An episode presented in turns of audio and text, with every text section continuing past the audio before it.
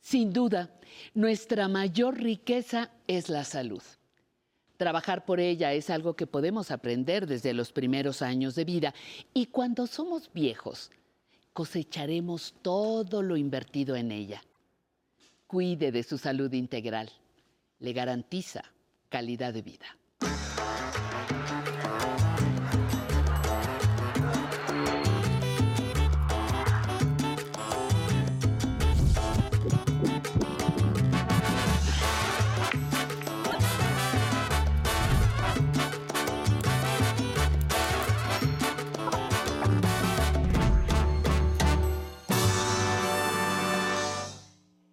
Decía William Shakespeare que nuestros cuerpos son nuestros jardines y nuestras decisiones son nuestros jardineros. Le doy la bienvenida a una sesión más de Aprender a Envejecer y Mejorar su Salud. Y el día de hoy vamos a platicar de una forma de cuidarnos que es importantísima, que es la vacunación para lo cual pues tenemos que entender qué cambios vienen con el paso del tiempo y qué podemos hacer para aterrizar y vivir mejor. Ya lo sabe, tenemos una bellísima cápsula que le invito a verla conmigo y de regreso le presento a nuestro especialista.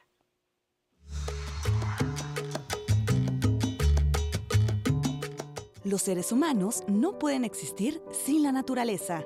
El cuidado y la preservación de la vida natural depende directamente de quienes habitamos el planeta. El cambio climático, la pérdida de biodiversidad, los altos niveles de contaminación del aire en las grandes urbes, entre otros factores, han provocado la aparición de nuevos virus que han dado lugar a diversos tipos de enfermedades, muchas de ellas letales para los seres humanos. Las vacunas salvan millones de vidas al año. Se ha demostrado que proporcionan una protección eficaz contra las enfermedades. El desarrollo de vacunas seguras y eficaces contra la COVID-19 ha representado un enorme avance para reducir los efectos negativos y las muertes ocasionadas por la pandemia. Hasta el momento, las vacunas aprobadas por la Organización Mundial de la Salud han demostrado ser eficaces para ayudar a prevenir complicaciones y reducir las hospitalizaciones por COVID. La recomendación es estar atentos a la vacunación y no dejar pasar la aplicación de los refuerzos. La importancia de la vacunación contra COVID es lo que veremos el día de hoy en Aprender a Envejecer. Y para este tema tan importante le doy la bienvenida al doctor José Luis Acaqui Blancas. Él es especialista de la Facultad Mexicana de Medicina de la Universidad de La Salle y se formó en la Universidad Nacional Autónoma de México como médico cirujano. Más adelante, el doctor concluyó la especialidad en medicina interna dentro de esta misma institución.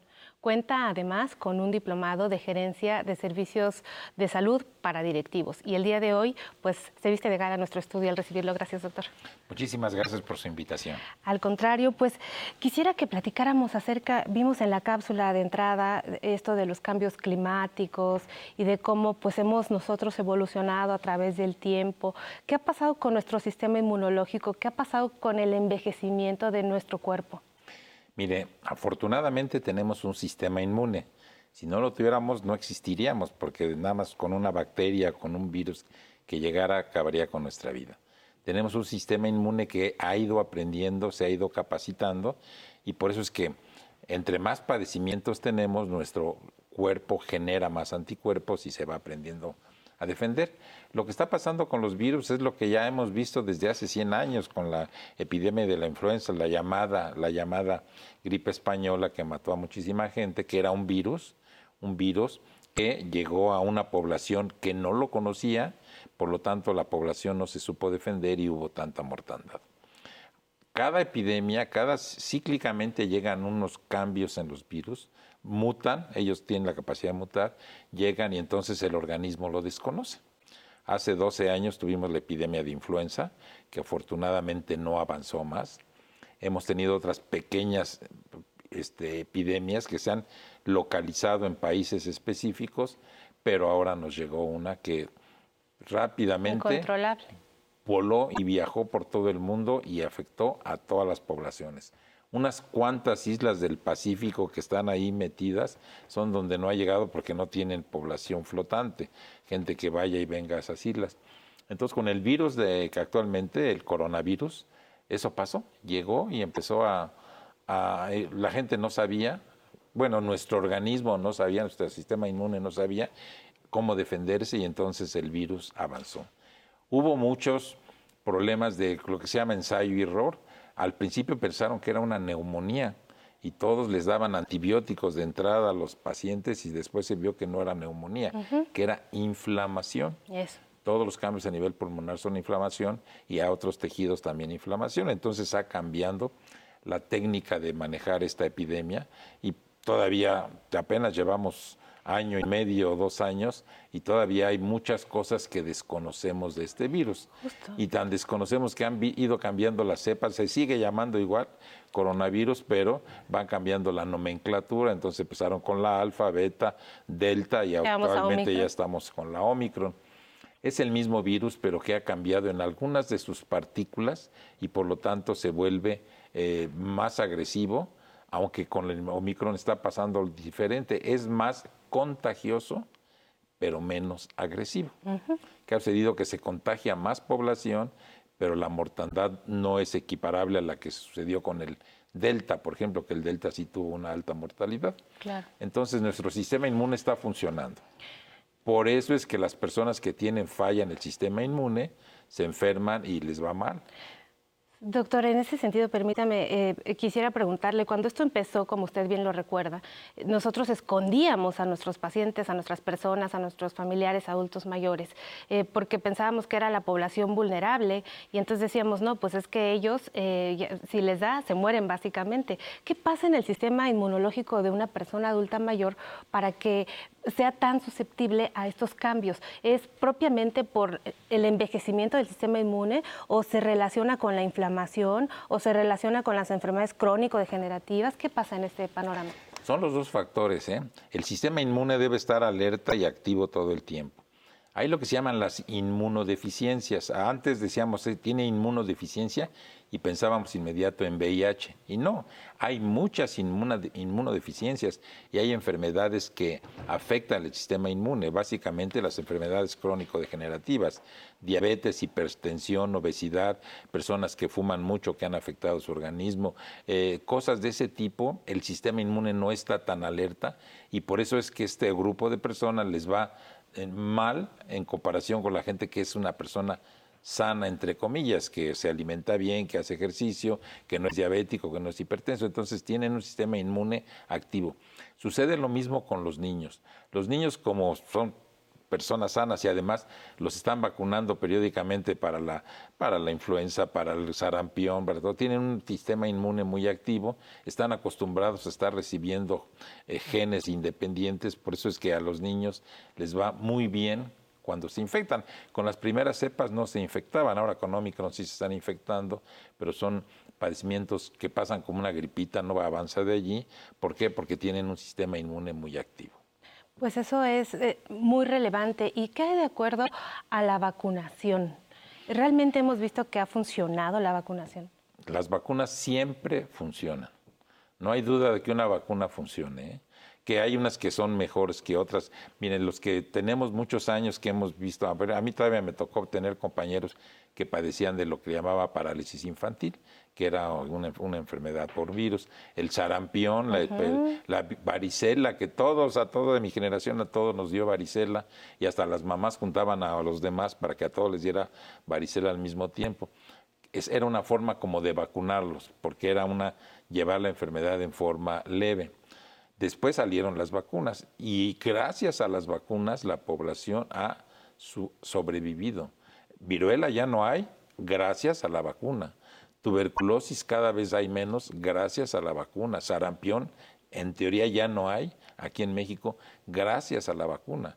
Eh, eh, eh, el tétanos también, que ya son de otro tipo de enfermedades, gracias a la vacuna. No hay duda de que las vacunas funcionen y que son necesarias para poder sobrellevar un padecimiento. Pues en esta sección tenemos la certeza de que no hay esa duda que usted nos dice, doctora. Invitamos a las personas a la vacunación. Vamos al siguiente corte y seguimos aquí platicando sobre la vacunación del adulto mayor.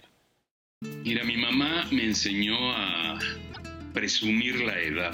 Mira lo que tienes, como ya, hago mis chistes, ¿no? De que yo yo no, no envejezco, sino que acumulo juventud. Ándale. Y, entonces ya soy muy joven. O dice, ¿cuántos años tienes? Pues tengo, si 20 años no es nada, tengo tres nadas más 8. Años, son, pero son chistes. Pero realmente llegar a envejecer es muy bonito sobre todo si vas a envejecer con dignidad, pero yo creo que la vejez se presume, se ostenta.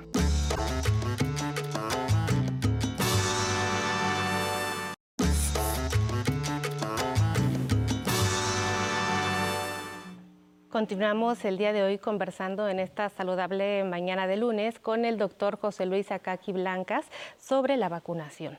Doctor, hay algo que siempre tenemos como duda y que las personas dicen, ¿cómo es posible que haya existido una vacuna tan rápida y que ahora nos garanticen que esta es buena y que es segura para nuestra salud y no estarán experimentando con nosotros y yo no me las voy a poner? ¿Qué opinión le merece eh, el protocolo en torno a la elaboración de una vacuna en caso de pues, una epidemia como la que estamos viviendo, una pandemia como la Bueno, de verdad sí ha sido un récord el que haya, se haya elaborado una vacuna en tan corto tiempo. Ya había muchos avances, ¿eh? por ejemplo, el virus del ébola que también es un problema severo, se avanzó mucho en la creación de la vacuna. Entonces ya se tenía cierto fundamento a nivel de laboratorio. Recuerden que la vacuna que salió actualmente para coronavirus son partículas virales, no son en realidad como las primeras vacunas, que era el mismo germen al cual le quitaban la virulencia, le decían, se atenuaba para que se lo pusieran a uno y entonces le daba nada más estimulación del sistema inmune, pero no le daba la enfermedad. En este caso, las vacunas han sido una, fase diferente, pero no es que la hayan descubierto en un año y medio, dos años. Le digo que ya había antecedente de esta técnica para crear vacunas para otros padecimientos que había, se presentaron hace algunos años. Sí fue un récord. Al principio se tuvieron que hacer muchos estudios en personas para ver si despertaban al sistema inmune si creaban anticuerpos y una vez que se demostraba esto, se empezó a aplicar a la población. Salieron muchas vacunas, algunas eh, se han aceptado mucho mejor porque tienen menos efectos secundarios, los tolera mejor el organismo y estimulan la producción de anticuerpos. Hay otras que se quedaron a la mitad de caminos. Tengan la seguridad que de mil protocolos que hubo, muy pocos llevaron, llegaron a la segunda fase y muy pocos llegaron a la tercera fase. Muchos se quedaron a la mitad del camino porque empezaron a aparecer efectos secundarios o efectos colaterales. Las vacunas que se tienen en la actualidad han demostrado que sí funcionan. Nada más que se ha visto que su efecto es transitorio. No es de que, como la vacuna de la viruela que es para toda la vida o la del sarampión que puede ser para 10 años. Nuestra se ve que su efecto es eh, de corto tiempo, por eso es que vienen las revacunaciones. La segunda, la tercera, y va a haber una cuarta, va a haber una quinta, va a haber una sexta. Es como la vacuna de la influenza. Cada año tenemos que ponernos la vacuna de la influenza porque el virus en este año cambió. Entonces es habitual que cada año, en, septiembre, octubre, noviembre, la gente vaya y se ponga su vacuna para la influenza.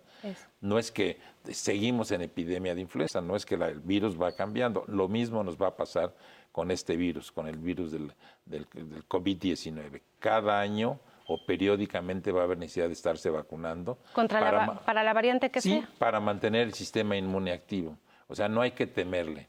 No va a pasar más cosa que estimular a nuestro organismo a que se defienda.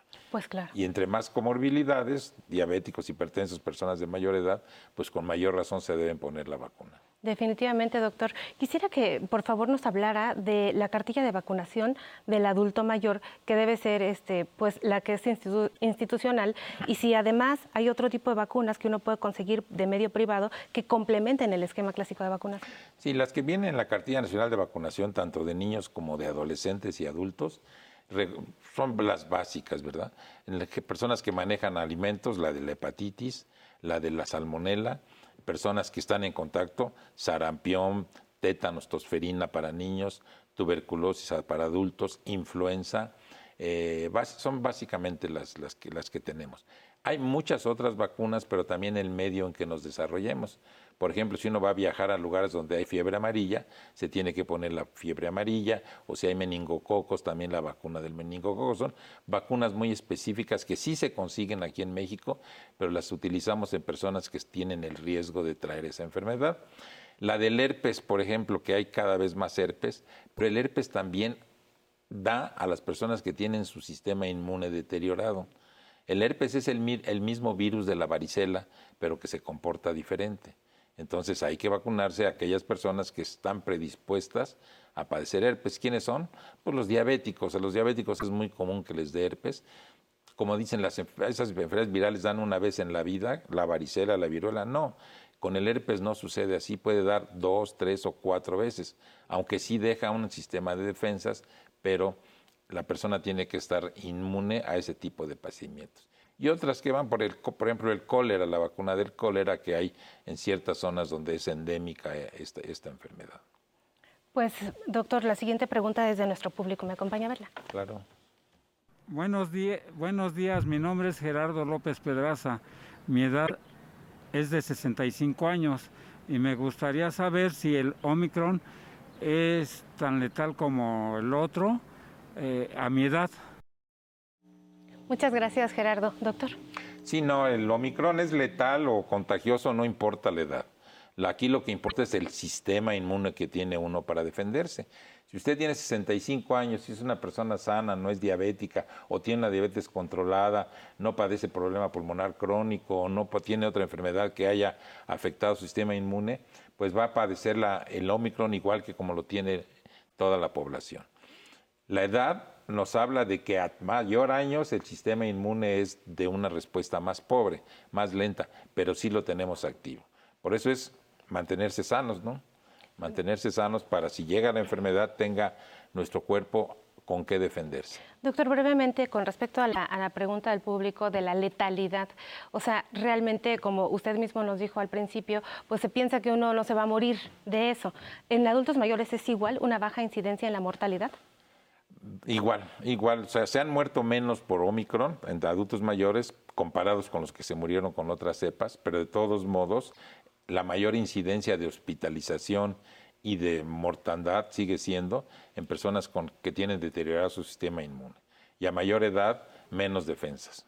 Pues doctor, muchísimas gracias por ilustrarnos de esta manera tan práctica, tan amena, que hemos disfrutado mucho esta mañana, sobre todo el convencernos a nosotros mismos, a nuestros familiares, a las personas que nos ven, de que la vacunación pues es un método seguro y es algo que venimos necesitando, que ahora no sabemos las perspectivas de cómo vamos a, a manejar el esquema de vacunación con respecto a coronavirus, Omicron y todas las variantes que se vengan presentando, pero que es una buena luz en el camino. Muchísimas gracias, doctor. Sí, recordar que la vacunación es un paso, pero todo aquello que conocemos, cubrebocas, sana distancia y lavado de manos, eso no se debe perder, ¿eh? Con vacuna o sin vacuna uno tiene que seguirse protegiendo. Ahora sí, doctor, aprendimos muchísimo. Hay que seguirnos cuidando, aunque con la vacunación y con las otras medidas.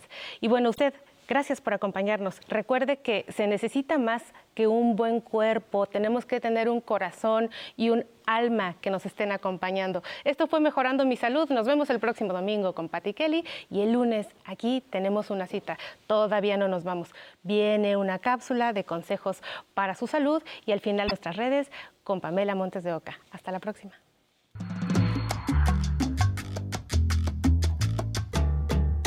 La humanidad ha padecido enfermedades, pandemias y epidemias a lo largo de su historia. En la antigüedad se tienen documentadas diversas epidemias y pandemias, estas últimas con impactos severos en la historia cultural, económica y social de la humanidad. Entre las pandemias más documentadas de la historia destacan, por ejemplo, la peste bubónica, por la que perdieron la vida millones de personas en Europa del cólera o la llamada gripe rusa, que pasó de Europa a Estados Unidos y dejó un saldo de un millón de muertes. Otra de las pandemias más recordadas es la llamada gripe española que surgió entre 1918 y 1919 y afectó a una tercera parte de la población mundial. La pandemia de gripe de 1957-1958, también conocida como gripe asiática, provocada por el virus H2N2, causó millones de muertes. Esta se extendió rápido y de China se trasladó a la India y después a Australia, para acabar por extenderse a todo el continente africano, Europa y los Estados Unidos.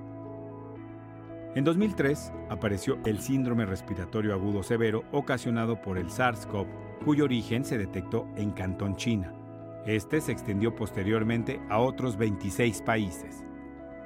México fue sede de la aparición en 2009 de una variante del virus de la influenza. Se trató del virus AH1N1, el cual se extendió por varios estados del país hacia los Estados Unidos y Canadá. La epidemia del AH1N1 concluyó un año después. Se logró contener y no convertirse en pandemia, y actualmente el virus continúa circulando como influenza estacional, es decir, se volvió endémico. La pandemia, que ha causado la crisis mundial más grave que se conozca después de la Segunda Guerra Mundial, causada por el coronavirus SARS-CoV-2, conocido más comúnmente como la COVID-19, apareció en Wuhan, provincia de Hubei, China, y fue declarada pandemia ya hace dos años, en marzo de 2020. La diferencia entre una epidemia y una pandemia es que, básicamente, la primera puede afectar solamente a alguna región y la segunda se sale de control impactando a prácticamente todo el planeta.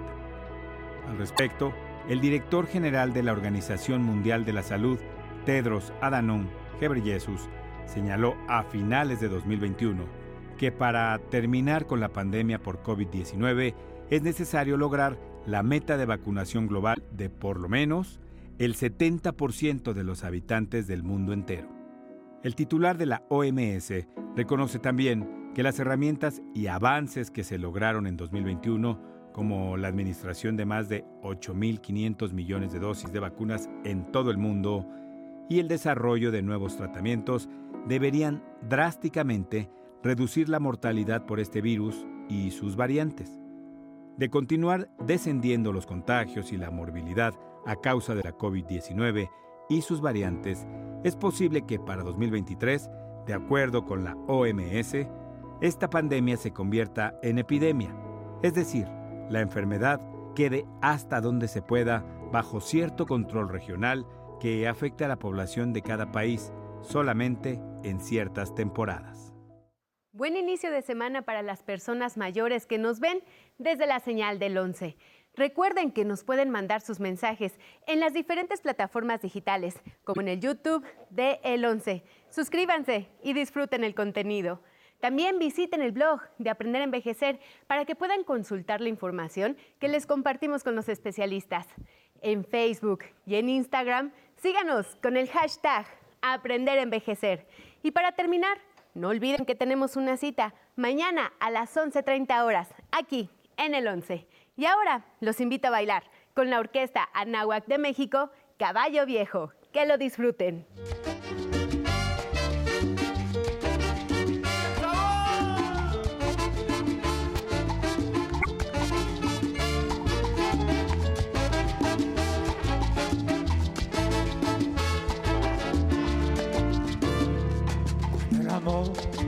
Llega así de esa manera uno no se da ni cuenta. El campo reverdece y el guamachito florece y la soga se revienta. El amor llega así de esa manera, uno no se da ni cuenta. El campo reverdece el guamachito florece y la soga se revienta. Caballo le dan sabana porque está viejo y cansado, pero no se da ni cuenta que el corazón amarrado. Cuando le sueltan la rienda es caballo desbocado. Y si una yegua la sana, caballo viejo se el pecho se le desgana, no le hace caso a faceta, no le obedece el freno, ni lo para pasar